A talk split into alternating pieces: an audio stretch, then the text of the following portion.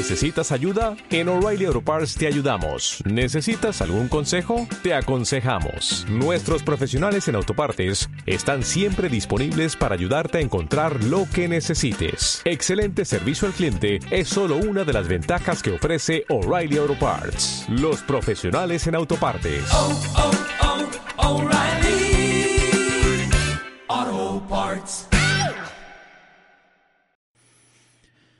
Buenos días, tardes o noches. El segundo quedó atrás y el pasado año ya es historia. Espero que des color a este nuevo ciclo y cuando llegue el final no tengas que mirarlo con desprecio. Más allá de eso, te doy la bienvenida a una nueva temporada de cápsulas. En un año nuevo caben las historias nuevas o darles una vuelta de tuerca a las menos nuevas. De cualquier modo, cápsulas es más que nunca un experimento.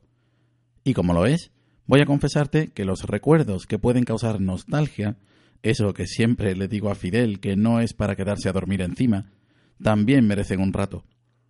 No demasiado, que la vida sigue. Recuerdo un mueble blanco. Estaba cojo de un lado y tenía unos ladrillos para calzarlo. No te creas, vivía en plena capital sevillana, pero es lo que había. Este mueble era el típico que hay en las casas para guardar de todo, desde libros hasta copas, y puertas para todo y cajones, y un hueco grande en medio para esos televisores que tenían tanto fondo. El mueble era lo primero que se veía desde mi cama, esa cama en la que pasé una semana enfermo hace ya tanto tiempo, y que está contado en una cápsula. La cama era parte de unas literas, y con una de mis hermanas podía ver la tele desde allí. Que echaban en la tele por entonces es para estar escribiendo durante mucho rato, pero más aún qué aparato era.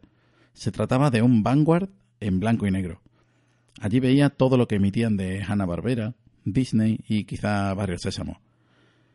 En el salón había una en color de la misma marca y a veces podíamos ver allí los dibujos.